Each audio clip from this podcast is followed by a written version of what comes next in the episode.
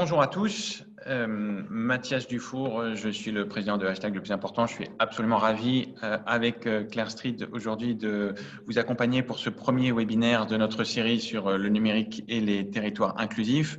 Avant de passer la parole à Claire pour présenter la série de webinaires, donc je voulais remercier nos, intervenants et, remercier tous les, tous les gens qui, qui nous suivent sur ce webinaire et dire deux mots sur Hashtag le plus important qui, qui est une euh, un think tank et un action lab indépendant et innovant. Nous sommes une communauté engagée d'experts professionnels de tous horizons qui se mobilisent pour redonner du pouvoir d'agir à chacun et promouvoir une société plus inclusive. Nous favorisons le développement des capacités et des compétences des classes moyennes et des plus fragilisées pour relever les défis sociaux de l'économie numérique. Nous avons d'un côté un think tank qui inspire et partage des solutions concrètes avec les éditeurs publics et privés et un action lab qui accompagne en pro bono euh, la croissance euh, des acteurs, enfin, les acteurs de l'économie sociale et solidaire dans leur croissance. Et comme euh, la crise du Covid risque d'aggraver les fractures sociales, territoriales, géographiques, enfin, technologiques de notre pays et que le numérique est au cœur de ces enjeux, nous, sommes très heureux de lancer aujourd'hui cette série de webinaires sur le numérique au service de l'inclusion dans les différents territoires. Voilà. Merci moi, je suis Claire Stride. Euh, je travaille donc au think tank pour euh, le pôle, euh, donc c'est le territoire inclusif et numérique. Lançons une série de six webinaires hein, qui vont aborder cette question sous tous les angles. Les territoires fragilisés, est-ce que le numérique peut être un moteur de croissance? C'est ce qu'on va voir aujourd'hui. On va s'attacher aux territoires ruraux en juillet. En septembre, nous serons sur comment travailler autrement avec le numérique. On mettra un gros focus sur l'employabilité sur tous les territoires euh, et on abordera aussi les questions de l'Europe et de la solidarité. On a des rendez-vous jusqu'au mois de décembre et nous sommes vraiment heureux de lancer aujourd'hui bah, ce premier webinaire. Euh, pour voir si le numérique peut être un moteur de la croissance dans cette situation de crise. Merci à vous tous d'être là. Pour les spectateurs, n'hésitez pas à poser les questions hein, sur, le, fil de conversation. Et nous allons commencer ben, par euh, accueillir donc nos invités. Et Pierre Breteau, je vous laisse, euh, je vous laisse la parole. Bonjour à tous. D'abord, merci de, m'avoir euh, invité à partager avec vous cette expérience totalement inédite qu'on vient de, partager euh, collectivement, qu'on gardera sans doute euh, longtemps dans notre mémoire individuelle et collective, euh, comme une, période totalement incroyable au sens strict du terme.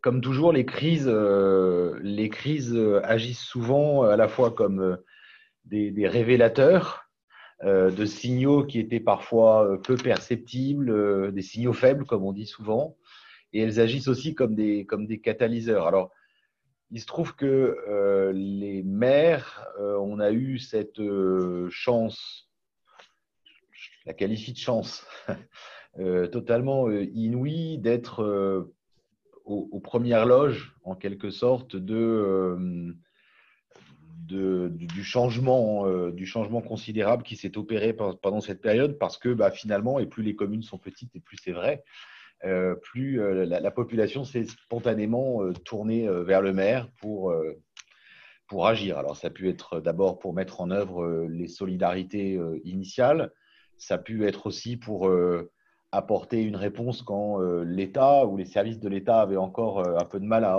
s'organiser ou à apporter des réponses, et, c'est d'ailleurs pas un reproche, c'est assez légitime. Euh, donc les, maires ont été à la fois euh, observateurs euh, et très vite acteurs de, la crise dans, un certain nombre de, domaines. Alors je disais que les crises agissaient comme révélateurs et catalyseurs. parmi ces, révélateurs, il y a effectivement la formidable accélération du, de, la digitalisation de la société, en fait, pendant cette crise. Et je voudrais moi, je voudrais prendre euh, trois exemples très concrets, euh, à la fois de signaux faibles qui étaient présents et qui se sont accélérés euh, dans cette période. Le premier exemple que je voudrais prendre, c'est comment le numérique a pu être vecteur de mise en œuvre de solidarité concrète dans les tout premiers jours de la crise. bon nombre de, collègues, maires, dans des territoires ruraux, mais aussi dans des très grandes communes. Moi, je suis président des maires d'Ille-et-Vilaine, je suis maire d'une ville de, de 10 000 habitants. Je suis juste à côté de Rennes. Voilà, donc euh, à la fois euh, proche d'une grande métropole et à la fois dans un territoire qui, départemental qui présente à peu près toutes les caractéristiques de la diversité de ce beau pays, des communes très rurales et des communes métropolitaines. Et, partout, le premier révélateur, donc le premier, le premier, le premier indicateur, c'est un certain nombre de collègues ont créé des outils très basiquement, grâce à cet outil fantastique qu'est le téléphone, de, de boucles de solidarité pour échanger des masques, pour échanger des blouses, pour euh, mettre en œuvre, en fait, comme outil, en fait, pour mettre en tension à la fois l'information et euh, mettre en œuvre des, euh, solidarités extrêmement vite, notamment, par exemple, pour, dans un certain nombre de communes, mettre en œuvre des solidarités autour des personnes âgées, des personnes fragiles, qui se retrouvaient seules, isolées, enfermées, voilà, pour faire du portage de courses, pour s'assurer qu'elles allaient bien, etc., etc. Ça, c'est le premier indicateur. Est-ce que le numérique a joué un rôle dans la mise en place de ces solidarités? Oui, parce que sans ces outils-là, en fait, euh, c'est des outils très basiques, là, en l'occurrence, qui se sont mis en œuvre au démarrage. Hein. Euh, c'est des boucles WhatsApp, euh, c'est des choses comme ça, hein, qui se sont activées au démarrage, mais qui ont en fait permis de, mettre en œuvre très vite des outils de solidarité sur les territoires qui, en temps normal, qui, sans ces outils-là, auraient mis beaucoup de temps à se déployer ou beaucoup plus de temps à se déployer. Et d'ailleurs, les services de l'État, très souvent, se sont appuyés sur ces outils-là pour passer de l'information. Voilà, par exemple, moi j'ai mis en place une boucle de tous les maires euh, du département. C'était parfois un peu un enfer, à dire vrai. Mais en fin de compte, les services de l'État se sont rendus compte que c'était finalement le meilleur moyen à la fois de remonter les problématiques et de redescendre de l'information, bien plus vite que, que tous les autres outils préexistants. Et euh, finalement, euh, j'ai assuré la jonction avec la préfète d'Ille-et-Vilaine qui a joué un rôle remarquable, je le dis, parce que parfois on critique le corps préfectoral. Bien dans le cas d'espèce, je n'en ferai pas partie. Le couple maire-préfet a très bien fonctionné dans cette crise, euh, à peu près dans tous les territoires de France. Et l'État s'est rendu compte, enfin nous nous sommes rendus compte collectivement que c'était le meilleur moyen finalement d'agir vite, véloce. Ça, c'est la première chose. Le deuxième révélateur, c'est que paradoxalement, la fracture numérique euh, nous a presque explosé euh, mm. au visage. Euh, et, là, je voudrais prendre l'exemple de l'enseignement, et notamment de, l'enseignement à distance. et là, en particulier, donc là, on a vu deux choses. On a vu que des familles qui étaient éloignées, éloignées du numérique étaient encore plus éloignées. Enfin, la distance devenait abyssale dans cette période.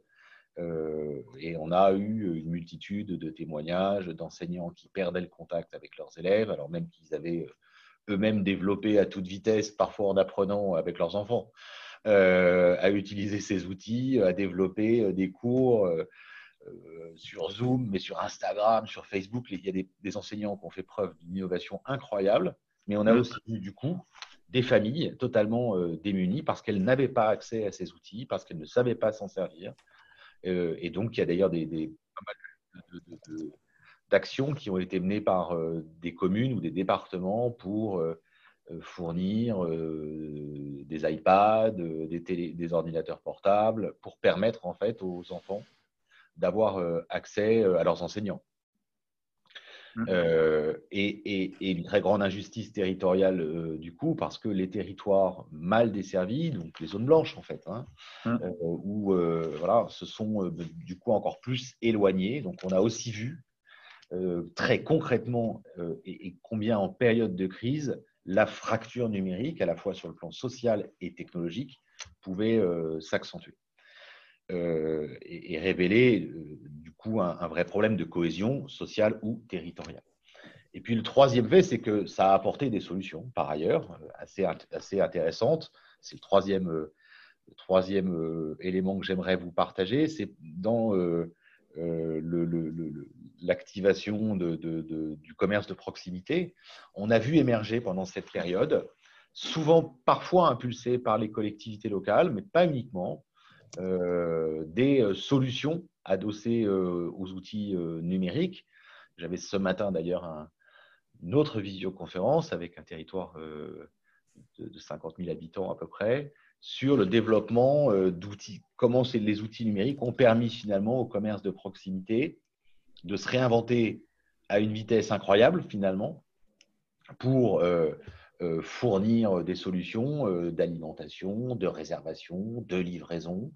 Et on voit se développer d'ailleurs dans quelques territoires, de toute taille d'ailleurs, des très grands territoires, Angers par exemple, ou des plus petits territoires, euh, des solutions euh, qui émergent de marketplace territoriales, euh, qui finalement, comment, comment les territoires s'organisent pour dire je vais recréer l'accès à mes commerçants de, proximité que les gens ont parfois redécouvert à l'occasion du confinement.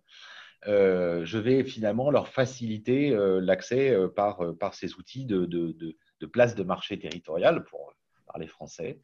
Euh, donc finalement, pendant cette période, le lien au territoire, aux communes, euh, s'est accentué. Et pour cause, puisque finalement, euh, le confinement, la limitation des déplacements a, conduit les, citoyens à se réapproprier leur territoire et les outils numériques, en particulier dans, le commerce, par exemple, y ont aussi contribué. Voilà, donc moi je pense qu'on ressortira de cette crise très, très, très différemment.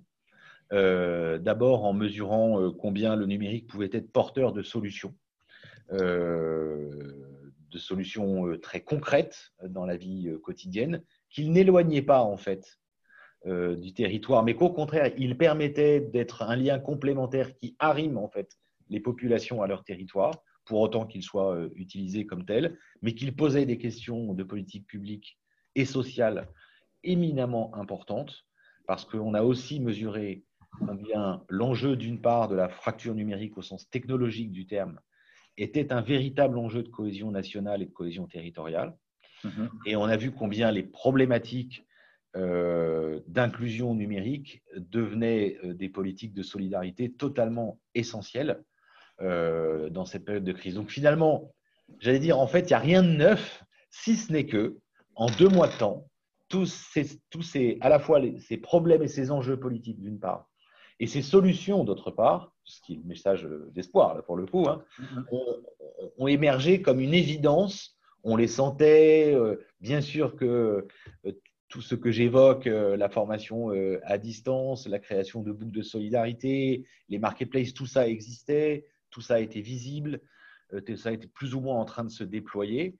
Mais la crise agit comme à la fois un, un énorme révélateur des, enjeux de politique publique que ça pose et de catalyseurs et aussi, du coup, euh, d'énormes opportunités pour les territoires. Merci beaucoup Pierre pour cette euh, présentation euh, très complète. On voit bien hein, l'impact que ça a eu au niveau des élus. On va passer la parole maintenant à, on reviendra vers vous hein, pour vous poser d'autres questions après. Muriel Chevel du Centre des jeunes dirigeants. Est-ce que vous pouvez vous présenter et nous expliquer en deux mots tout ce qui s'est passé pour vous ces derniers deux mois? Oui, bonjour à tous. Euh, je remercie Claire et Thomas pour cette invitation et je suis ravie d'être avec vous tous ce matin pour parler digitalisation et territoire fragile. Donc moi, je suis Muriel Chauvel, secrétaire générale du CJD et euh, j'ai envie de partager d'abord ce que c'est que le CJD et qui sont les JD qui constituent notre beau mouvement. Puis ensuite, je vous propose effectivement de parler des constats post-crise qu'on a pu euh, en tirer et comment ceci a mis effectivement pour nous et pour les entreprises qui constituent notre mouvement euh, les atouts du numérique, mais aussi les faiblesses. Euh, et puis, euh, je, partage les constats de M. Breteau sur l'accélération de la fracture numérique, notamment dans certains territoires et zones sensibles. Voilà. Et enfin, je vous dirais peut-être aussi quelques mots sur ce que le CJD a mis en place et ce qu'il promeut dans la conduite du changement numérique dans tous les territoires. Donc, le CJD, qu'est-ce que c'est? Donc, imaginez 5000 dirigeants d'entreprise qui œuvrent pour une économie au service de l'homme ils expérimentent au quotidien des modèles économiques alliant performance sociale, environnementale. Euh, c'est ce qu'on appelle chez nous la performance globale. Donc, le CJD a, 30, pardon, a 83 ans. Donc, c'est le plus vieux mouvement euh, patronal français. Et ces acteurs sont extrêmement investis. Euh, ce sont des dirigeants de tous secteurs confondus, de taille et statut variés, qui viennent se former, réfléchir, expérimenter et s'engager euh, une, une, économie euh, beaucoup plus humaniste euh, qu'elle ne l'est. Donc, on est présent sur l'ensemble du territoire français, mais aussi on est représenté dans 20 pays. Donc, alors, les constats qu'on a pu faire, nous, suite à cette crise sans précédent et probablement inattendue pour beaucoup, bah, ça nous a renforcés dans l'idée que le développement du numérique, c'est un enjeu social et écologique majeur sur lequel on doit miser. Donc effectivement, il a débloqué des sujets qui avançaient assez péniblement. Donc la télémédecine, par exemple, la continuité pédagogique, la continuité des services publics. Bon, ça a permis de sauvegarder une part de notre économie pendant le confinement, notamment grâce au télétravail. Ça a permis une forme de continuité dans les relations sociales, on vient de l'évoquer également. Bref, une continuité des services euh, essentiels. Euh, mais ça a également mis en avant la distorsion qui existe entre les territoires, d'une part, et euh, certains secteurs d'activité et certaines catégories socioprofessionnelles notamment. Donc, euh, l'accès au numérique entre les populations est, pas du tout le même selon, selon les territoires et selon les populations. On l'a également évoqué, on y reviendra. Euh, des entreprises qui ont été arrêtées ou freinées parce qu'elles avaient à peine entamé leur, euh, leur transition digitale ou en tout cas les avancées dans, dans, la numérisation de leurs process et de leur organisation. Et puis, il y a des plans d'activité tout entiers qui n'ont absolument pas pu utiliser le numérique comme un levier pour continuer et ou développer l'économie, notamment BTP, l'artisanat, l'événementiel, pour ces secteurs qui ont été euh, relativement touchés de manière assez importante. Alors, comment le CJD a vécu cette crise? Euh, ben Nous, on a déjà au niveau national, on a digitalisé toutes nos réunions assez rapidement, de manière très agile. On avait l'avantage d'être un, un, mouvement assez, assez avancé sur, sur les outils digitaux. On a également digitalisé un gros événement de formation à distance. Donc, euh, la semaine prochaine, notamment, 2200 JD vont se former à distance euh, pendant deux jours. Euh, on a aussi mis en place des lives Facebook avec du conseil juridique, d'experts pour soutenir l'ensemble des dirigeants d'entreprise dans cette crise et surmonter les difficultés, mettre en place les outils qui pouvaient être les plus adaptés à leur situation.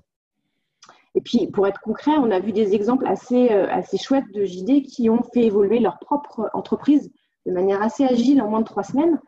Euh, voilà, je pense à une entreprise de chapeaux, par exemple, qui, euh, en trois semaines, a complètement transformé sa production pour vendre des, proposer, et pas vendre, mais proposer des masques dans l'urgence des restaurants italiens qui ont proposé des pizzas emportées, enfin voilà, d'autres ont boosté leur activité qui était déjà tournée vers euh, des protections sanitaires pour l'agriculture et du coup, ça a créé en fait au-delà de, de, la digitalisation, une vraie solidarité, une autre forme de management au sein des entreprises aussi. Donc c'est des constats qu'on a, a pu constater. Euh, se passer par effectivement l'exemplarité euh, et l'innovation pour maintenir l'activité tout en respectant les gestes barrières une solidarité entre les dirigeants et les salariés pour établir une confiance euh, et, pouvoir aborder au mieux une nouvelle organisation pour respecter tous les principes de précaution. Enfin bref, être agile à, tous les niveaux. Et effectivement, euh, euh, on a aussi, depuis plus longtemps maintenant, mais créé des outils comme la plateforme digitale qui permettent de diagnostiquer chaque entreprise et d'évaluer sa maturité digitale pour pouvoir lui proposer un diagnostic complet et un plan d'amélioration pour avancer. Euh, voilà, on a un partenariat avec euh, l'IH2F aussi également, qui est euh, l'Institut des hautes études de l'éducation et de la formation. Ce sont les dirigeants d'entreprise qui vont auprès des, futurs éducateurs, instituteurs, faire évoluer les, supports pédagogiques pour soutenir le numérique dans l'utilisation au niveau scolaire à tous les niveaux on espère bien sûr euh, très vite contribuer à la consultation publique qui sera lancée prochainement par le gouvernement euh, dans le cadre du plan de soutien public à la French Touch. Voilà ce que je pouvais dire en quelques mots rapidement euh, sur le CJD, la manière dont on a vu cette crise et, l'utilisation du numérique. Merci à vous. Merci beaucoup. on va passer la parole maintenant à Maxence Demerlet du MEDEF. Bonjour. Bonjour, euh, bonjour à toutes et à tous. Merci beaucoup euh, de m'avoir convié à cet échange. Bon, d'abord, euh, le MEDEF, effectivement, c'est aussi un mouvement patronal très ancien. on regroupe 80 fédérations à peu près et une centaine de territoires. Le MEDEF est présent dans, tout, dans toute la France par des MEDEF territoriaux, y compris dans les Outre-mer.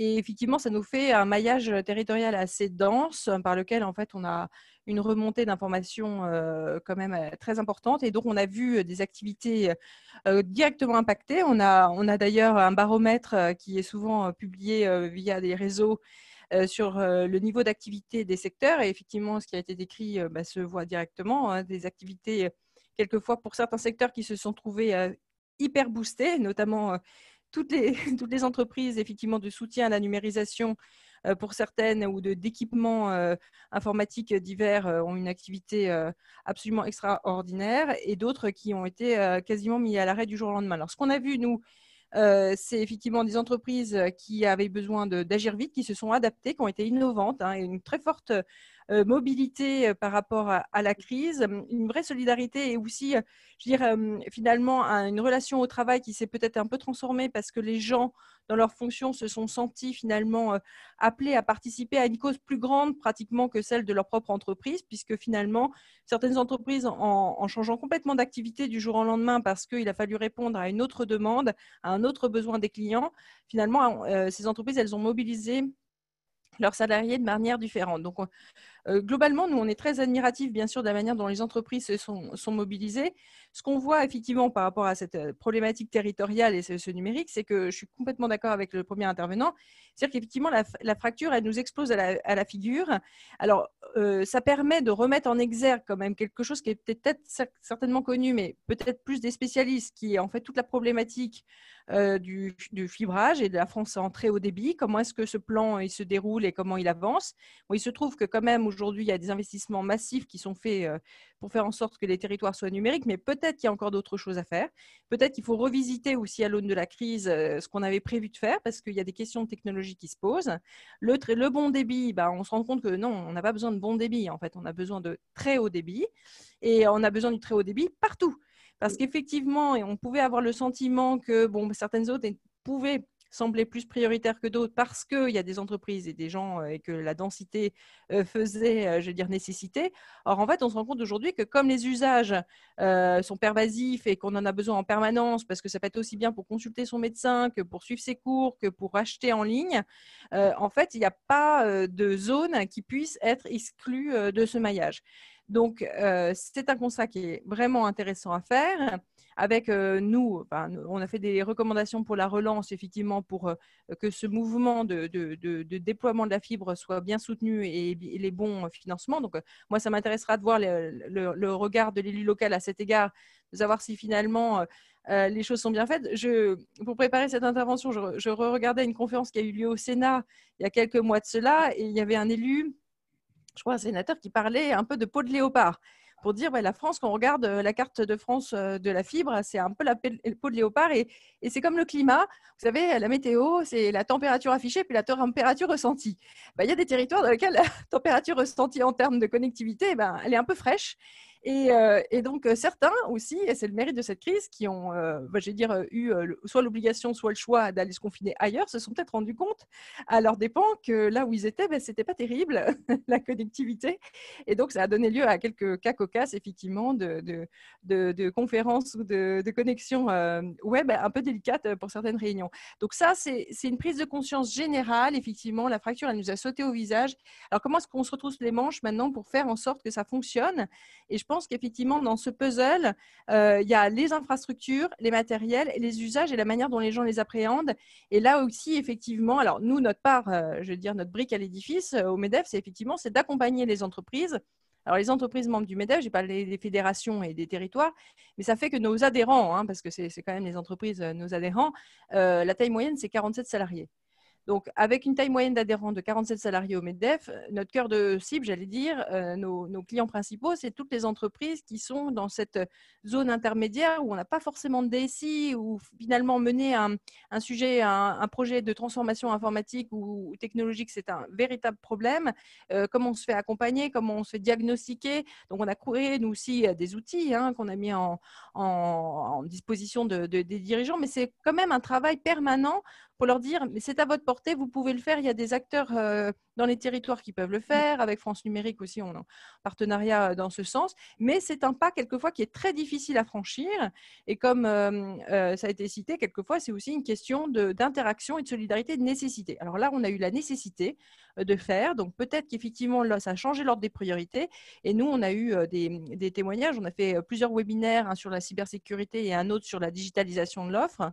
Et effectivement, certains témoignages d'entreprises nous disant, en fait, ils étaient surpris de voir qu'ils avaient gagné même du chiffre d'affaires sur une période équivalente parce qu'ils avaient mis tout d'un coup en place une solution de e-commerce auquel ils n'avaient pas pensé précédemment parce que en fait ils, ne comprenaient pas en quoi ils étaient concernés d'avoir une offre de e-commerce, surtout dans le B2B. En l'occurrence, dans certaines entreprises, voilà, de fournisseurs de matériel et dans des domaines, secteurs de, dire d'intermédiaires ou de sous-traitants industriels, pour certaines entreprises, c'était pas, pas une évidence. Donc là, c'est devenu une évidence. Donc, je pense qu'il faut, je suis d'accord, il faut toujours voir le, le, le, verre à moitié plein et prendre le côté positif des choses. De fait de ce révélateur, comment est-ce qu'on accompagne les entreprises qui ont maintenant compris et qui veulent mener leur transformation? Donc, ça veut peut-être dire aussi un accompagnement spécifique à cette transformation. Et comment est-ce qu'on fait pour qu'elles aient aussi, bah oui, des salariés, des compétences qui les accompagnent, y compris, j'allais dire, dans toute la société on a décidé qu'il fallait que tout le monde sache lire et écrire, mais je pense que maintenant, il faut absolument que tout le monde soit à l'aise avec des outils informatiques euh, classiques et que personne ne se sente exclu euh, devant un écran, ce qui est un défi euh, sociétal majeur. ça, on n'en disconvient pas. Donc voilà pour brosser à grands traits un peu l'état, je dire, d'étonnement qu'on fait à la suite de cette crise et l'envie d'agir aussi pour euh, accompagner les entreprises, d'abord dans la mise en place des outils, j'allais dire, de télétravail, de, business, etc., mais aussi à plus long terme d'aider les secteurs qui ne se, je veux dire, se relèveront pas sans se transformer de manière euh, importante et qui euh, potentiellement vont être bouleversés dans le sens où, en fait, ils ne pourront plus travailler comme avant. Et on peut penser à différents secteurs. Et je pense que celui de la santé, notamment, est un des premiers auxquels on peut penser, mais il y en a, bien d'autres. Hein. Merci beaucoup, Maxence, euh, pour votre intervention euh, très ciblée, bien dynamique euh, par rapport à toute cette, cette, situation et la réalité que vous vivez. Géraldine Velter, nous allons terminer ce tour de table de présentation avec vous, vous, la Banque des Territoires. Nous vous écoutons. Bonjour, et bien, d'abord, comme tout le monde, un très grand merci parce que euh, je pense que ça aurait été dommage si la Banque des Territoires n'avait pu participer justement aujourd'hui à cet euh, événement dont la thématique euh, fait particulièrement sens en fait par rapport à nos actions. Euh, la Banque des Territoires, vous savez, elle a été créée en 2018, donc elle est, elle est relativement jeune par rapport euh, au groupe Caisse des dépôts, et elle, a été, et elle a été créée pour se tourner, je dirais, encore plus résolument euh, que ne le faisait déjà la Caisse des dépôts vers les territoires, et notamment vers les collectivités territoriales pour répondre encore plus à leurs besoins spécifiques. Depuis son origine, l'objectif a toujours été de réduire les fractures territoriales et le numérique. Alors, le numérique, je dirais, euh, il y a beaucoup de choses en fait quand on dit numérique, mais nous, on l'entend à la fois euh, la connectivité, enfin l'accès au très haut débit des territoires, le développement des usages et des nouveaux services numériques, et puis l'inclusion. Vous voyez, il y a ces trois axes, et ces trois axes, ils, font partie euh, des, priorités de, de, la Banque des territoires. Et aujourd'hui, quand on dit la Banque des territoires doit s'adresser à tous les territoires, oui, mais pour que son impact se fasse effectivement ressentir dans tous les territoires, on a mis quand même le paquet dans les territoires les plus fragiles. Euh, et notamment dans les, dans les villes moyennes et les territoires ruraux, où euh, il y avait besoin encore plus qu'ailleurs, je dirais, de développer au-delà du financement, parce que euh, comme notre nom l'indique, on est la banque des territoires, donc on apporte des financements et on recherche derrière l'impact euh, une, rentabilité, une performance économique, euh, une pérennité du modèle économique. Mais on va au-delà. On n'est pas simplement un apporteur de financement, on est un apporteur de conseils, d'ingénierie et, on joue en cela pleinement notre rôle de tiers de confiance pour essayer d'être de, d'être un peu un chef d'orchestre et, d'être un véritable partenaire des collectivités territoriales et des acteurs privés pour mettre tout le monde un peu autour de la table des projets. Donc ça, c'est notre action de façon générale. Alors après, comment est-ce qu'on a vécu un peu ce confinement et puis ce qui, nous est un peu tombé dessus? Alors la première des choses, c'est que euh, l'a vécu euh, à la Banque des Territoires comme une grande période, je dirais, de, responsabilité.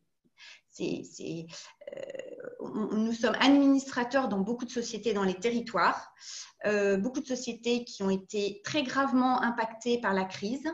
Euh, et nous avons mis en place, alors première chose, c'est que nous avons tout de suite eu la chance d'être opérationnels en télétravail, déjà parce que nous sommes très bien équipés à la Caisse dépôt, et parce qu'il y avait déjà une culture du télétravail assez forte parmi les équipes qui nous ont permis d'embrayer tout de suite et d'être très réactifs, puisqu'en fait, l'impact sur l'activité des sociétés, elle a été immédiate. Donc, on a mis en place euh, un plan d'urgence pour soutenir en fait une partie des entreprises qu'on avait dans notre, portefeuille. Et puis actuellement, on est en train de travailler euh, sur un plan de relance, pas d'urgence, mais de relance pour l'avenir, aux côtés du gouvernement, euh, sur lequel il y aura des, annonces prochainement et qui devrait permettre justement bah, de renforcer les moyens qu'on met pour euh, assurer la transition vers les nouveaux secteurs qui sont en train de, se, de, se, développer.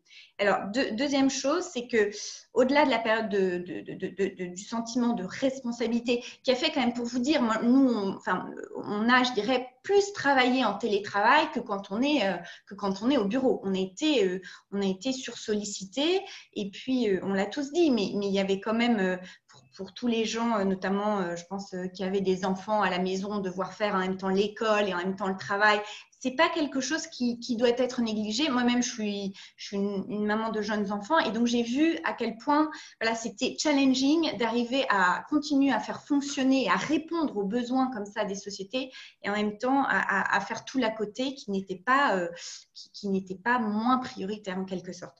Donc euh, ça, c'était très important cette période-là. Et puis une période de transition. Alors ça, euh, ça, on, l'a dit beaucoup de choses. C'est-à-dire qu'à la fois, ça a été une période, je dirais très dur, même euh, dur, même psychologiquement pour nous, parce qu'on a vu des sociétés vraiment aller mal et des dirigeants se débattre pour essayer de trouver des solutions pour, pour faire vivre les sociétés. Et nous qui sommes administrateurs au bord de sociétés on a fait ce qu'on a pu, mais là, il y a des fois la réalité qui, a été très forte, donc c'était dur. Et en même temps, on a vu quand même de formidables dynamismes émerger. Alors, on, en a parlé tout à l'heure, à la fois euh, des, mécanismes de solidarité qui se sont mis en place, et puis aussi euh, des tendances plus profondes qui étaient déjà euh, sous-jacentes avant et qui se sont beaucoup développées, notamment dans le secteur de la santé Vraiment, là, on a eu énormément de projets qui sont venus euh, à nous. Dans le secteur, on les a cités du e-commerce qui, qui, a complètement explosé. Dans le secteur du télétravail, là aussi, on a beaucoup de projets nouveaux qui nous arrivent sur le, sur le télétravail qui changent profondément, qui, qui, je veux dire, qui ravive l'enjeu de l'attractivité de certains territoires parce que probablement que demain, il y aura plus de personnes qui vont vouloir travailler en télétravail en quittant des zones denses. Donc, ça, c'est très important aussi de jouer ce rôle d'accompagner l'attractivité de certains territoires. Également, j'ai envie de dire, dans le secteur des civic tech, c'est-à-dire la relation entre les citoyens euh, et les collectivités, c'est pareil, à, montrer qu'il y avait un enjeu particulier pour doter les collectivités territoriales euh, de, solutions numériques euh, encore plus performantes pour mettre à, destination des citoyens de l'information et aussi participer davantage à l'élaboration de la vie publique locale. Voilà, donc un peu pour vous dire la façon dont on a vécu ces choses ces derniers mois. Merci beaucoup Géraldine. Merci effectivement pour la, présence et la présentation de la Banque des territoires. Ça fait sens quand on vous écoute hein, sur euh, euh, le rôle que vous avez euh, au niveau des, politiques et des territoires, sur cet impact fort du numérique, comment vous l'avez vécu. C'est des points vraiment essentiels par rapport, à, par rapport à tout ceci. On a effectivement oublié la double, triple, quadruple casquette que chacun a dû vivre entre le travail, le rôle de parent, le rôle de prof, etc. Donc on sait tous que on a passé ces deux mois de, de façon un peu, un peu sportive. Ça a été évoqué, vous en avez parlé Pierre, vous en avez parlé euh, Muriel, euh, Maxence. Est-ce que vous avez une belle histoire? Est-ce qu'il y a un truc qui vous a marqué dans vos structures, dans votre vécu pendant cette crise, une belle histoire à raconter, euh, ultra positive, solidaire par rapport à tout ça? Celui qui le souhaite d'entre vous, Pierre, quelque chose? Non, je, voudrais peut-être raconter, effectivement, je, l'ai évoqué, euh, évoqué tout à l'heure. On en a vu beaucoup de belles histoires. On a vu des belles histoires humaines d'abord, euh, incontestablement. On a vu des manifestations de solidarité euh, totalement, totalement incroyables. Et moi, si je veux, si, j'en retiens une, j'en retiens une qui, concerne, qui concerne ma commune qui est euh, comment euh, les outils numériques ont permis à, euh, au tissu commercial, là où il aurait pu sombrer en quelques semaines ou en quelques jours presque, de rebondir. Avec à la fois des, commerçants, des chefs d'entreprise qui doutaient peut-être avant, je crois que c'est Maxence qui l'a évoqué tout à l'heure, hein, de, la pertinence ou de l'utilité de ces, outils, et qui du jour au lendemain, assez vite, parfois avec un petit coup de main euh, des collectivités locales d'ailleurs, ça peut arriver, ou des, organismes consulaires ou des organismes patronaux, euh, ont, pu euh, faire bouger leur modèle. voilà, et moi j'ai eu par exemple une très belle anecdote avec un, restaurateur hein, qui, avait ouvert d'ailleurs un, lieu extraordinaire hein, au demeurant. Il l'a ouvert mi-février. Je ne sais pas si vous voyez l'impact, hein, donc au moment du décollage, vraiment euh, arrêté en plein vol, et euh, qui s'est euh, réinventé en 3-4 jours en se digitalisant à toute vitesse. On l'a un petit peu aidé pour, sur un sujet ou un autre, et qui du coup a mis en place des solutions de vente à emporter. C'est des histoires qu'on a tous vues, mais qui a sauvé son entreprise, qui l'a même fait connaître en fait comme ça. Et donc là, nous, on est en zone verte ici en Bretagne. Donc, on a pu euh, avoir accès. Voilà. Et en fait, il a constitué sa clientèle comme ça. Euh, et je trouve que euh, c'est une très belle histoire. Il y en a eu, je pourrais en raconter beaucoup. mais je raconte celle-là parce qu'elle elle illustre, à mon avis, les propos qui viennent d'être tenus à la fois par, par Maxence ou Géraldine Belter. Tout à fait. Effectivement, c'est très symbolique hein, le fait de cet entrepreneur qui, lance euh, voilà, son activité de présentiel. J'allais dire voilà, un truc où il a besoin que les gens se rencontrent juste avant euh, la crise et cette euh, formidable agilité, adaptation avec un soutien local dans un territoire pas forcément évident. C'est vrai que ça, ça, permet de voir, hein, comme Maxence le disait, que les gens se sont rendus compte que, ah ben oui, en fait, ils pouvaient faire quelque chose avec le numérique alors qu'à la base, ce n'était pas du tout ceci. Une autre histoire On passe à la question suivante. Dites-nous. Non, mais moi, je, oui. Ah, vas-y, allez-y. je peux juste citer, euh, écoutez, moi, ça m'a beaucoup interpellé parce qu'effectivement, il y a une technologie qui existait, mais qui n'était pas tellement, j'allais dire, passée en mode euh, utilisation. C'est tout ce qui est la technologie d'impression 3D ou, de, ou même, euh, j'allais dire, d'injection ou fusion. Enfin, je ne sais pas comment on dit exactement techniquement, mais on a vu, les, par exemple, des opérations comme les visières de l'espoir ou des, ou, des, ou des machines qui ont été mises dans des hôpitaux directement pour fabriquer. Et, et ça, pour moi, ça porte en germe le fait que tous les outils d'une transformation de la production, ils sont là. En fait, mais il n'y avait pas la prise de conscience et le besoin qui s'était exprimé de manière très claire. Et je pense qu'avec ces exemples qui se sont, euh, je veux dire, produits de manière euh, sui generis, là, comme ça, ça, ça, ça sorti un peu de nulle part, juste de la bonne volonté et de, du génie des gens qui se sont trouvés là, euh, ça montre ce qu'on peut faire. Et quand on parle effectivement de territoire, de, de relocaliser des industries et de repenser le mode de production, je pense que ces exemples-là, ils ont certainement déclenché chez certains dirigeants et certains patron d'entreprise, effectivement, la conscience que la manière de fabriquer, la manière de, repenser toute sa chaîne de, fabrication, elle est à leur porte. Donc, on essaye, on va voir en fait comment on peut utiliser ces exemples pour, pour refaire réfléchir sur les business models. Et ça, c'est des beaux exemples parce que c'est souvent des exemples qui se sont matérialisés dans la solidarité, mais qui portent en gemme des transformations économiques intéressantes. Pour compléter, juste un, petit mot juste euh, en termes de belles histoires. Moi, j'en ai pas forcément une à vous dire, mais je voudrais juste dire quand même, nous, nous sommes investisseurs dans des, dans des toutes petites sociétés aussi de services numériques qui se tournent vers les territoires. C'est pas forcément facile quand on est dans le numérique d'être très local. Vous voyez, c'est presque un peu contradictoire le numérique et le local. Et donc, et, et je tiens quand même à souligner le, le, dynamisme de toutes ces petites sociétés que nous avons en portefeuille qui ont chacune inventé des solutions propres à leur activité qu'elles ont mis en place gratuitement donc dans un, dans contexte solidaire auprès des collectivités, des citoyens. donc, on en a plein des, solutions comme ça. On parlait tout à l'heure euh, de, mise en relation euh, avec des personnes fragiles pour leur apporter les courses, mais il y a aussi euh, des applications qui ont fait passer des bandes d'urgence pour dire les commerces qui étaient ouverts, pour rappeler les gestes barrières.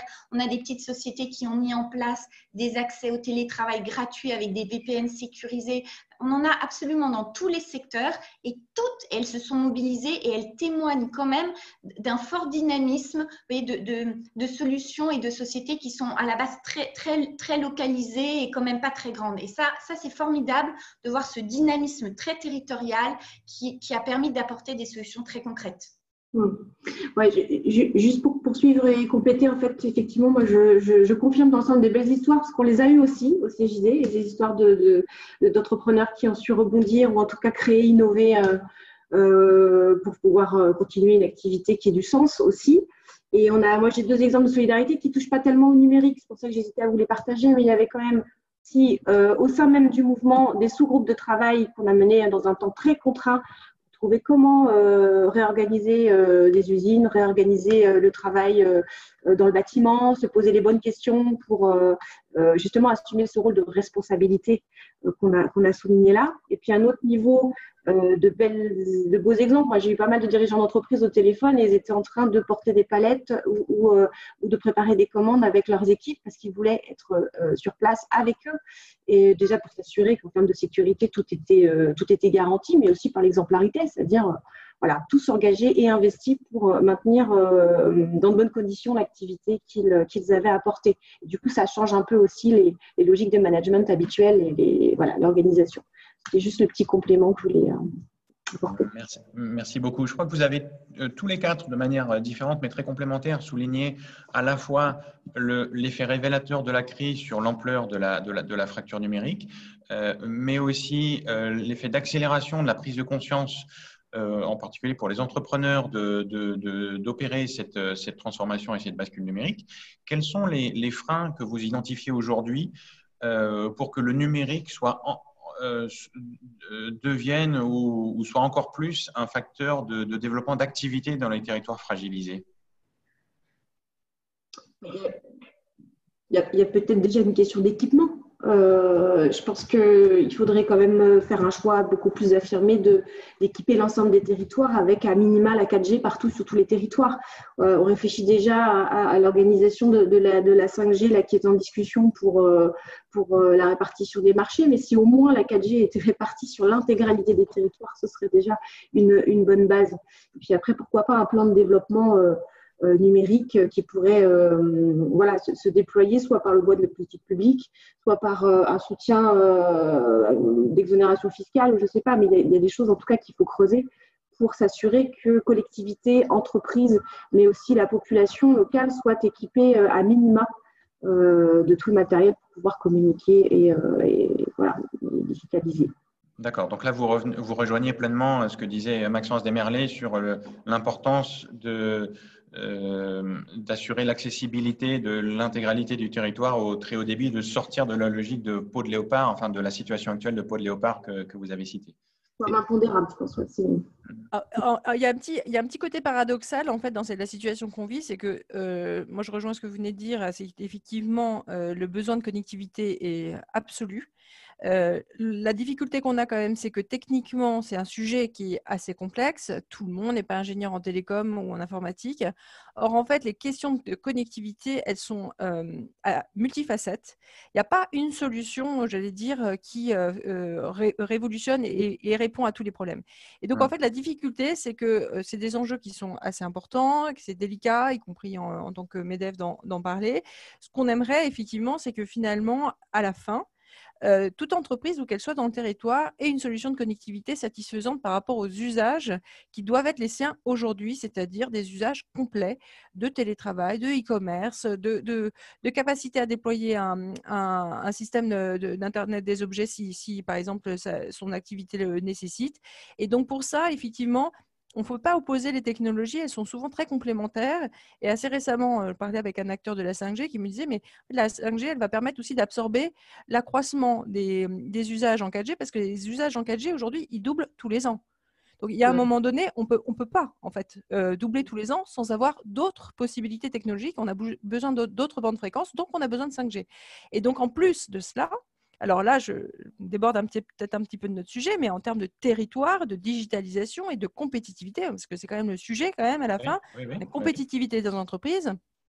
On est souvent à dire oui, mais il faut qu'on reprenne le lead. On a, on a ce qu'il faut, je veux dire, en France et en Europe comme entreprise technologique pour avoir des solutions et offrir aux entreprises euh, le choix euh, de solutions. Et il faut comprendre aussi que d'adopter des technologies, euh, je veux dire, émergente et, et, plus, satisfaisante d'un point de vue et débit et consommation énergétique aussi, hein, parce qu'il y a cet aspect-là qui est, qui est important. C'est non seulement un enjeu en tant que tel, parce que c'est un enjeu de connectivité, mais c'est aussi un enjeu plus large de développement d'un écosystème, parce que la 4G, elle a tout simplement donné naissance aux grands opérateurs que l'on connaît aujourd'hui de l'Internet. La 5G portera en germe d'autres entreprises potentiellement, les mêmes ou d'autres.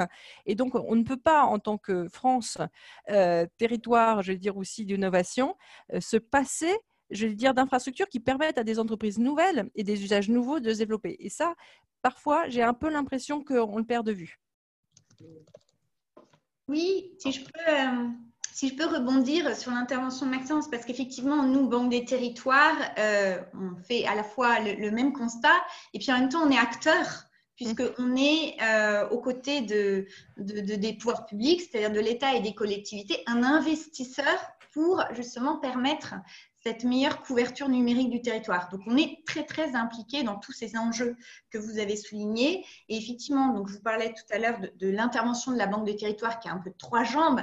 La première, de la, première jambe, je le préalable pour que tout le reste fonctionne, c'est effectivement euh, d'apporter du très haut débit dans tous les territoires. Il y a vraiment, il y a vraiment ces, deux enjeux parce qu'aujourd'hui, on voit bien dans les foyers, c'est-à-dire que si la crise quand même, si un minimum d'activité a pu être maintenu pendant la crise et si même du lien social a pu être maintenu dans la crise, c'est grâce au fait qu'on a tous été connectés. C'est grâce à ça. Alors, la problématique, c'est justement qu'on l'a tous été plus ou moins connectés. Et donc aujourd'hui, euh, il y a tout, cet enjeu de, résorption des zones blanches qui est en cours. Euh, parce que dans une famille, quand il y en a deux qui télétravaillent et puis un autre qui est sur YouTube, ça sature tout de suite, c'est fini quoi. Donc il faut, quand on parle de, fracture territoriale, ben, la première, c'est celle-là, c'est d'apporter du très haut débit et de petit à petit remplacer les lignes téléphoniques par de la fibre. Très concrètement, ça, c'est la technologie qui n'est pas limitée du coup en débit et qui permet euh, de, travailler, euh, de travailler correctement. Et donc, dans, ce rôle-là, nous sommes clairement partenaires des collectivités territoriales pour investir à leur côté dans ce qu'on appelle les zones d'initiative publique, c'est-à-dire des zones moins denses où la rentabilité est moins forte et où les grands opérateurs privés sont moins enclins à concentrer, euh, leurs moyens. Donc ça, ça c'est très important. Aujourd'hui, on est sur un rythme de 2 millions quand même de foyers équipés par an en prise FTTH uniquement dans les zones d'initiative publique. Et la France, elle est à un peu plus de 57% de taux de couverture, ce qui est quand même au-dessus de la moyenne de l'Europe. Donc on peut quand même être satisfait, même s'il y a encore beaucoup, beaucoup à faire. Mais euh, on, avance bien. Euh, et puis, euh, c'est ce que disait Maxence, c'est-à-dire qu'il il y a les infrastructures fixes, mais il ne faut pas oublier les infrastructures mobiles.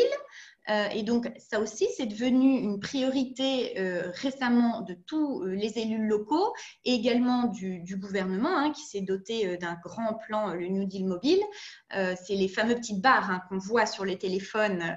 voilà, mais, c'est pareil, la fracture, elle, est très importante parce que au-delà de, certains territoires où il n'y a plus du tout de barres, il y en a d'autres qui, en sont encore à la 2G, quoi, quand on en est à la 4G et qu'on parle de la 5G on voit bien qu'il y a encore beaucoup de retard à rattraper et qu'il faut aller encore plus loin sur, euh, sur, la partie mobile.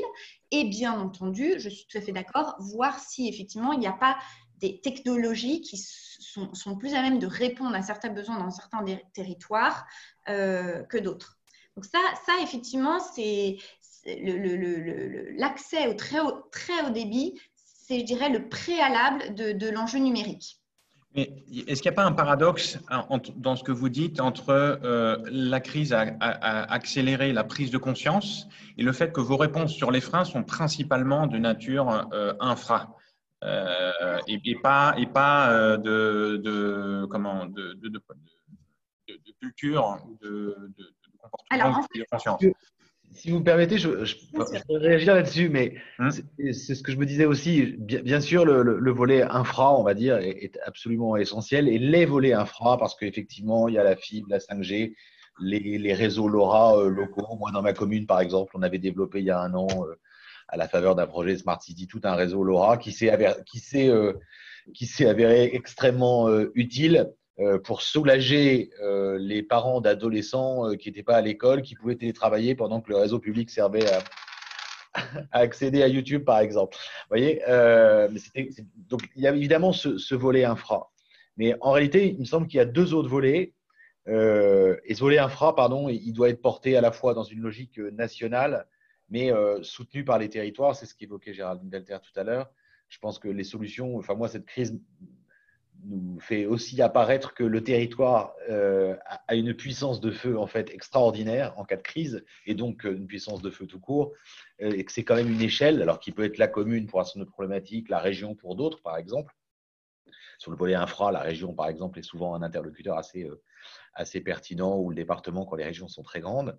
Mais il y a deux autres volets qui sont essentiels et pour lesquels les politiques publiques locales notamment peuvent être utiles. Il y a tout le sujet de l'inclusion quand même. Euh, hein?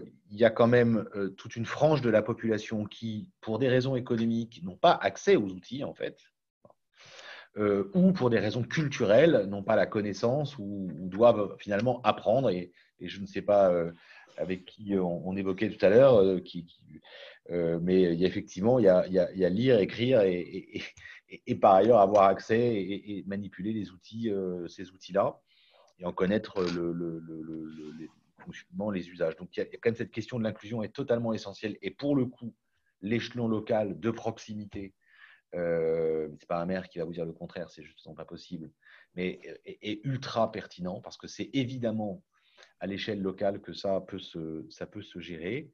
Et puis, il y a le soutien au développement des, usages. Euh, voilà, jusqu'à il y a quatre mois, vous aviez euh, trois quarts des médecins libéraux en zone rurale qui n'étaient pas totalement convaincus par la télémédecine, on va se le dire vraiment. Hein euh, vous avez 85% des enseignants qui n'imaginaient pas une seconde que peut-être que sur le plan pédagogique, c'était pas si mal en fait que d'interagir et d'utiliser ces outils. Euh, je, suis par ailleurs un, mari de prof, donc j'en sais quelque chose. vous avez des commerçants qui ne croyaient pas une seconde euh, euh, à, la complémentarité, qui voyaient finalement les outils euh, digitaux presque comme des ennemis de leur commerce traditionnel et qui n'avaient pas vu, qui ne voulaient pas voir la complémentarité avec l'activité traditionnelle. Et puis, ça a été évoqué, vous avez des communes qui n'imaginaient pas en fait qu'elles pouvaient rendre un meilleur service aussi ou une meilleure relation à, à leurs administrés, à leurs usagers en s'adossant sur ces outils-là. Et là, je pense qu'il y a il y a, euh, pour moi, c'est un trépied en fait. Hein. L'enjeu, c'est un trépied. Il y en a un qui est très lourd, coûteux, ce sont les infras. Et effectivement, ça relève de politiques euh, d'incitation nationale, de financement national, et la Banque des territoires a clairement investi, j'en suis le témoin, euh, mais aussi de relais politiques local. Et puis, il y a le sujet du soutien au développement des usages et de l'inclusion.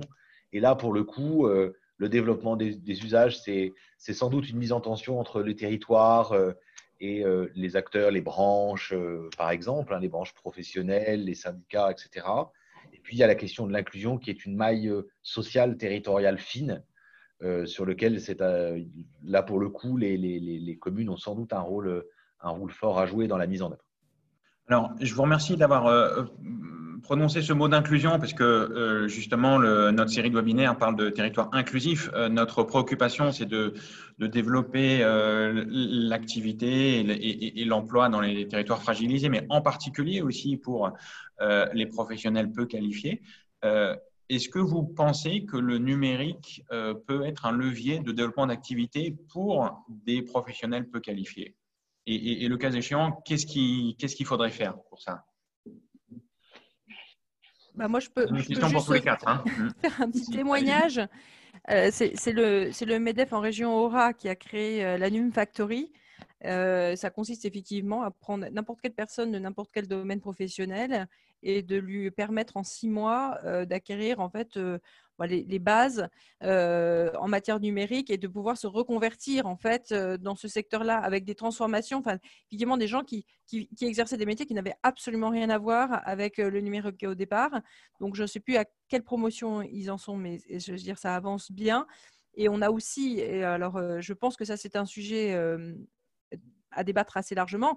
Nous, on, a proposé avec les partenaires sociaux, donc c'est un outil qui est euh, partagé avec, euh, euh, les partenaires, des, niveaux de, je veux dire, de qualifications euh, qui sont euh, euh, authentifiées, enfin, une formation qui permet d'être validée par un titre, donc ça s'appelle le CLIA numérique.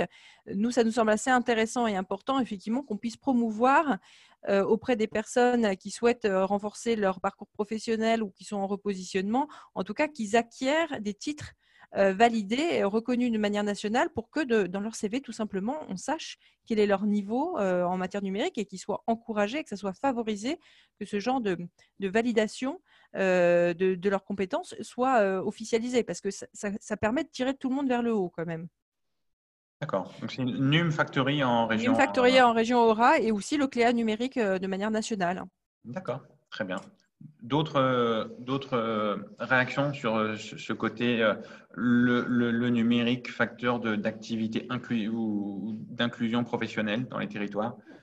J'ai juste deux, questions, interrogations. C'est dans quelle mesure aujourd'hui la question de la digitalisation, elle est transversale à toutes les politiques publiques euh, qui, sont, euh, qui, sont, qui sont mises en œuvre. Hein? Je parle de la santé, de l'éducation, bah, développement économique, développement des territoires, développement durable.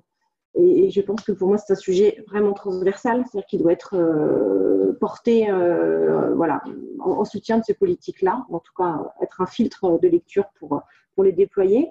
Et, euh, et deuxième point, je sais qu'il y a aussi la jeunesse, en fait, il ne faut pas oublier, l'éducation, et je pense que c'est un vrai vecteur pour qu'à l'avenir, il y ait une vraie appropriation de ces outils-là une habitude qui soit faite, y compris dans les milieux ruraux et, les zones sensibles on pourrait prévoir euh, de, voilà, euh, dans les supports même pédagogiques, au, niveau des écoles aussi, de booster un petit peu euh, cette appropriation de ces outils-là.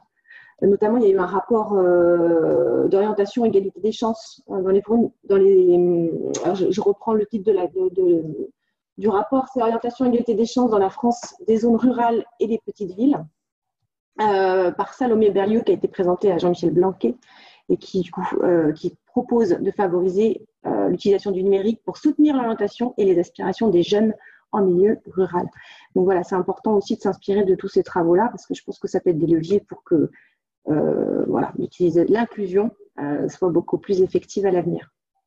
Pour, pour, rebondir sur sur la notion d'inclusion, plus largement, effectivement, au-delà de l'inclusion professionnelle, effectivement, nous, effectivement, à la Banque des Territoires, c'est ce que je disais en introduction, hein, on est, on est au-delà de, la connexion des territoires, on est effectivement très sensible à toutes les questions d'inclusion. Et il y a effectivement ces trois jambes, hein, c'est-à-dire euh, euh, la connexion qui est vraiment le préalable sur lequel on rajoute des usages et on rajoute de l'inclusion. Et quand on dit euh, des usages, derrière le mot usage, il y a parfois aussi de, l'inclusion. Parce que, par exemple, quand on dit, voilà, la santé est particulièrement impactée et demain, il va y avoir de la télémédecine qui va pouvoir réduire euh, euh, la problématique euh, des, déserts médicaux, ben ça, ça, ça, fait partie aussi de l'inclusion. C'est-à-dire qu'on ne peut pas laisser de côté des personnes et, la santé, c'est l'un des, des, services, des premiers services qui vont participer de l'attractivité d'un territoire. Si on n'a pas un service de qualité, de qualité sur un territoire, vous n'allez pas attirer des gens. Et notamment, le, maintien à domicile aussi en fait partie. Donc, c'est dans, dans, dans, dans, la catégorie vieillissement. Hein. Mais c'est pareil. Donc tout ça, ça fait partie d'une société plus inclusive et, les et certains usages vont pouvoir participer euh, de, l'inclusion euh, sur, les territoires. Euh, et puis l'inclusion, c'est ce qu'on disait, hein, c'est-à-dire qu'il faut, il faut bien sûr avancer, c'est-à-dire qu'il faut connecter les territoires, il faut développer de nouveaux services numériques, mais il n'est pas question d'avancer uniquement sur ces, deux axes en laissant de côté une partie de la population qui est aujourd'hui très nombreuse, qui est frappée de ce qu'on appelle l'électronisme. Donc c'est ce qu'on disait tout à l'heure, c'est-à-dire qui soit n'est pas occupé, soit n'est pas équipé, soit n'a pas les compétences nécessaires. Ça aussi, nous, on est très très sensible à la manque des territoires et on a fait de nombreux investissements qui vont dans ce sens. Par exemple, on a investi dans, dans une société qui s'appelle Simplon, je pense que vous, vous mmh. connaissez, qui, voilà, qui forme les gens. On Nous a accompagnons. Voilà. Euh, on a investi dans Aptic, qui sont aussi euh, des chèques numériques pour former, euh, pour former les gens au numérique. Donc, on a, on a comme ça tout un ensemble de sociétés où on est partenaire aussi du gouvernement dans Maison France Service, etc. Bon. Donc, on est, on est très, très vigilant aussi sur le fait de ne pas les, jouer aussi, aussi les up pour un numérique exclusif Je vois une question. Oui, bien sûr. Inclusif. Tout à fait. C'est très important. Merci de l'avoir signalé. Euh, tout à fait. Donc, on est partenaire de tous ces, de tous ces projets-là. Et, et, je dirais, euh, voilà, la, connexion, effectivement, c'est la base. Mais de plus en plus aujourd'hui, c'est l'enjeu porte sur les usages et aussi, bien sûr, sur l'inclusion. C'est évident. Merci beaucoup pour euh, ces réponses vraiment très, riches. Alors maintenant, voilà, on a, entendu euh, tout ce que tout ce que ce qui pouvait se faire à, vos niveaux. Euh, maintenant, si on mixe tout ça, qu'est-ce que ça donne? Comment, selon vous, les acteurs locaux, donc les élus, les acteurs économiques, les corps intermédiaires, peuvent s'organiser pour promouvoir l'activité par le numérique, que ce soit en termes de compétences, comme vous l'avez dit, d'éducation, etc. Voilà, je vous pose vraiment la question de comment les acteurs locaux peuvent s'organiser pour promouvoir cette, euh, cette inclusion dans les territoires fragilisés. Voilà, et ça sera le mot de la fin puisqu'il est 12h30 et on va terminer sur cette question. Tout à fait. Ah, qui veut se lancer? Allez. si vous voulez, je veux bien me lancer, mais hum. extrêmement rapide et bref. De toute façon, on a dépassé le quota horaire. Mais le, je pense qu'en fait, euh, cette, crise a fait aussi réfléchir, euh, enfin, les élus locaux, la plupart des élus locaux avaient déjà largement conscience en fait de cette question. Euh, peut-être qu'ils ont pris, euh, je, mesure combien, ils ont mesuré l'urgence à agir. et maintenant que les réunions présentielles reprennent, après avoir utilisé beaucoup les Teams, Zoom et, et autres solutions, c'est quasiment le, sujet majeur en fait de discussion euh, du moment euh, entre les élus et, les intercommunalités notamment, hein, et en particulier en, zone, euh, plus les zones sont rurales, plus l'intercommunalité joue un rôle clé. Les intercommunalités sont incontestablement le lieu où les choses vont se, passer. J'avais une réunion ce matin avec les présidents d'intercommunalités d'Ille-et-Vilaine, enfin, quelques présidents d'intercommunalités d'Ille-et-Vilaine. C'est quasiment le premier sujet à l'agenda des travaux dans les intercommunalités dès qu'elles vont être euh, installées. Pour l'instant, il y en a très peu d'installés pour les raisons qu'on sait. Et je pense que c'est clairement euh, à, cette échelle-là que les problématiques vont être prises en, compte, et à mon avis de manière très rapide, pour une raison simple, hein, c'est que moi-même, voilà, c'est qu'on a aujourd'hui, ça a été cité en propos introductifs, des entreprises, des familles qui nous disent, nous, on ne veut plus rester en zone dense, on a pris conscience d'un phénomène important, et donc euh, on se retrouve euh, à, accueillir parfois euh, dans les territoires, en région, des entreprises qui disent c'est plus possible. on, a, on a découvert un nouveau mode d'organisation, un nouveau mode de travail. On veut offrir une qualité de vie meilleure à nos salariés, nos, acteurs. Et, donc les, les, territoires vont être très très vite interrogés. Ça accélère d'ailleurs au demeurant la problématique d'infrastructure par ailleurs.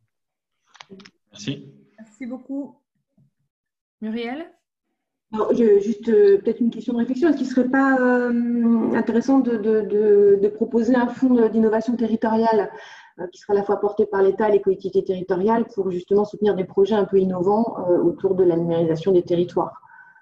Bon, peut-être qu'il existe déjà, vous allez me dire, ou peut-être que c'est quelque chose qui est, en réflexion, mais qui pourrait soutenir à la fois les collectivités, les services de l'État, les écoles et puis les entreprises locales dans leur modernisation de leurs outils et, la numérisation de leur, euh, leur, euh, leur activité.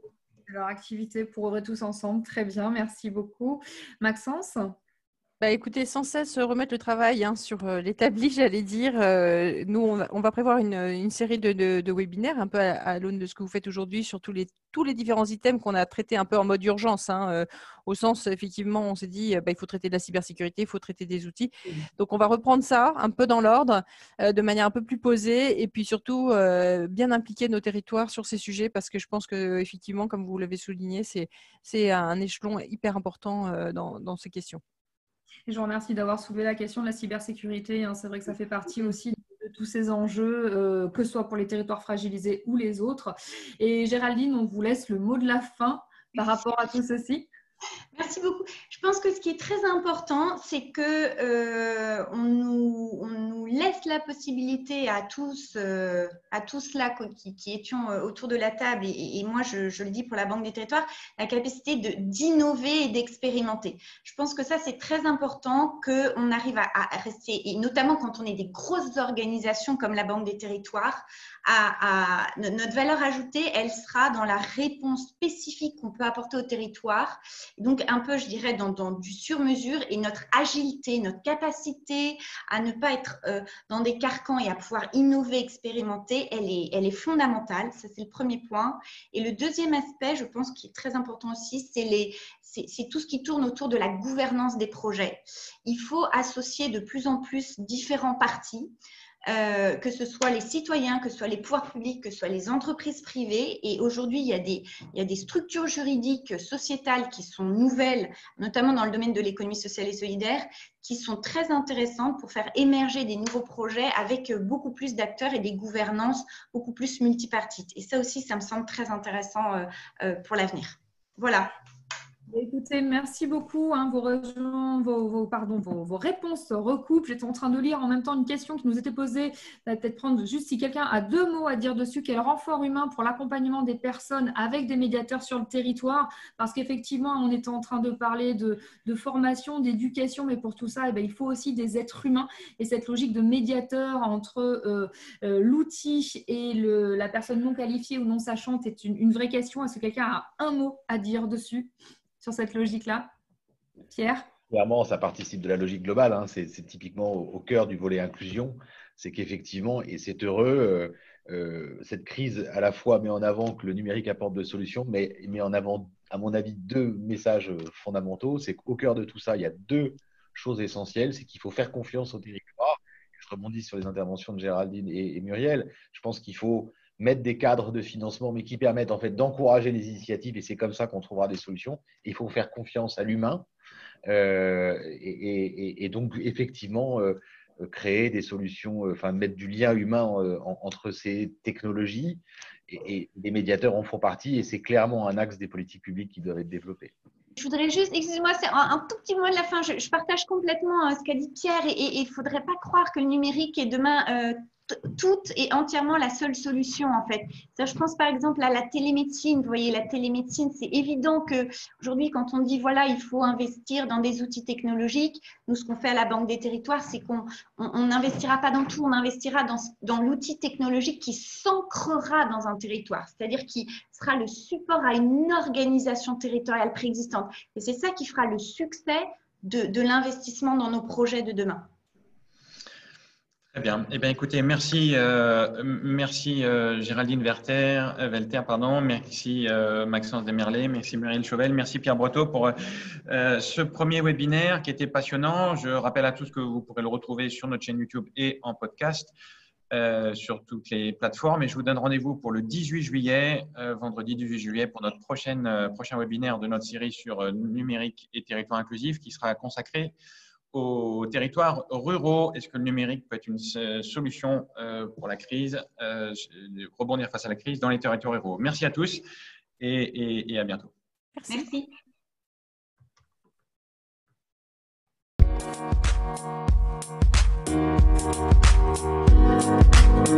Merci.